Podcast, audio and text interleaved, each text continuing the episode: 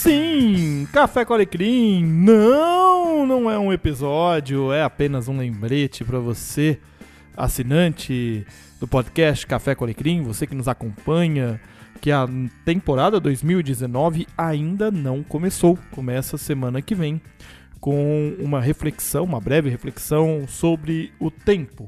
Além disso, nós vamos ter algumas entrevistas ao longo dessa temporada. Eu estou muito feliz é, por poder entrevistar pessoas bastante interessantes para poder trazer para a gente, a gente poder refletir.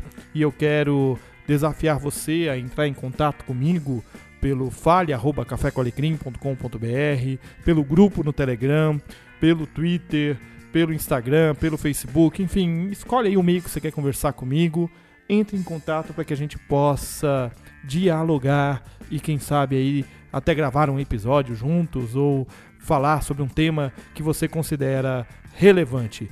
Semana que vem teremos o início da nossa temporada 2019 do Café com Alecrim. É bom ter você aqui com a gente. Um grande abraço e que Deus nos abençoe.